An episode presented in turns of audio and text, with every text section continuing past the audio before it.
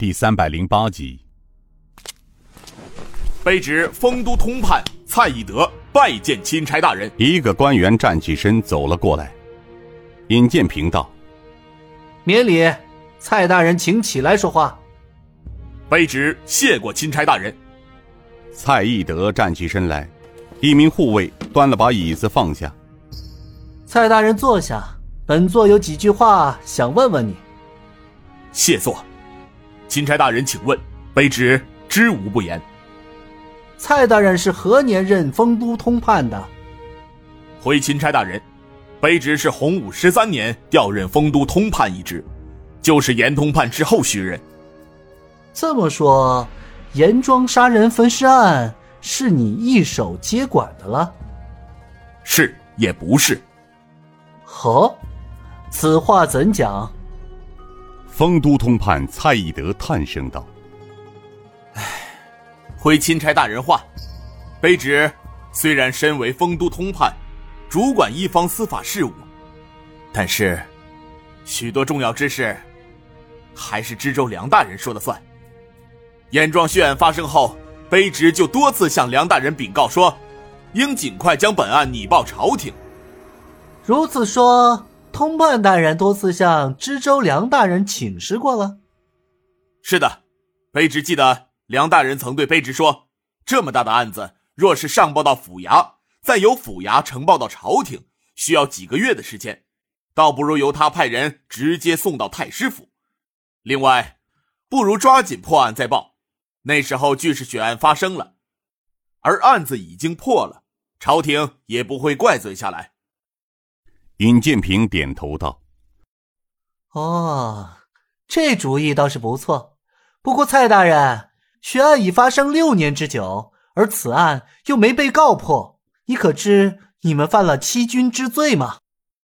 此话一出，吓得蔡通判一干人等面色巨变，急忙跪下道：“钦差大人容禀啊，不是我等迟迟拖延、隐瞒不报，而是这血案的确发生的怪异，事后所有证据都被焚毁，凶犯来无影去无踪，实在是难查呀。”另外，梁大人曾对下官们说：“拖久了，若是朝廷怪罪下来，由他一人承担，与下官们无关的。”尹建平看了一眼梁明远，又对蔡义德说道：“哦，这么说，整件血案的背后还有其他隐情，而迫使你们迟迟破不了案了。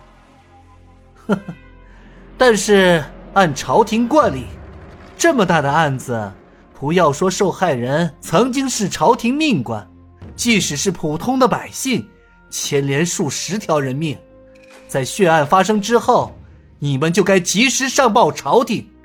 其二，从知府到县衙都负有不可推卸的责任，要竭尽所有力量尽快破案。你们因为背后有梁知州鼎力承担，就无故拖延破案的最佳时机。我想请问在场的大人。这场骇人听闻的血案，谁能承担？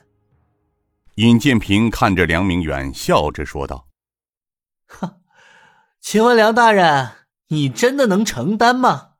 他们所说的，大人听到了吗？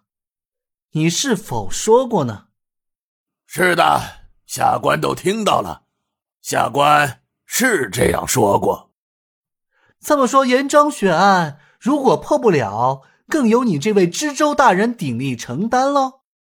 可是梁大人，就别的不说，这件血案的本身隐瞒不报、欺上瞒下的罪，你承担得起吗？钦差大人，我觉得您严重了吧？自从此案发生以后，下官已将血案上报给朝廷太师府，直到现在已经六年了，太师也没说过什么。请问钦差大人，这也算是欺上瞒下、隐瞒不报吗？哦，这么说，梁大人是已经将此案上报给太师府了。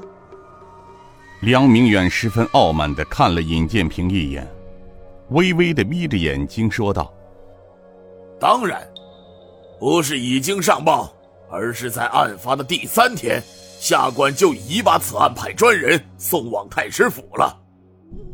尹建平又是笑着问道：“梁大人，你为官多少年了？”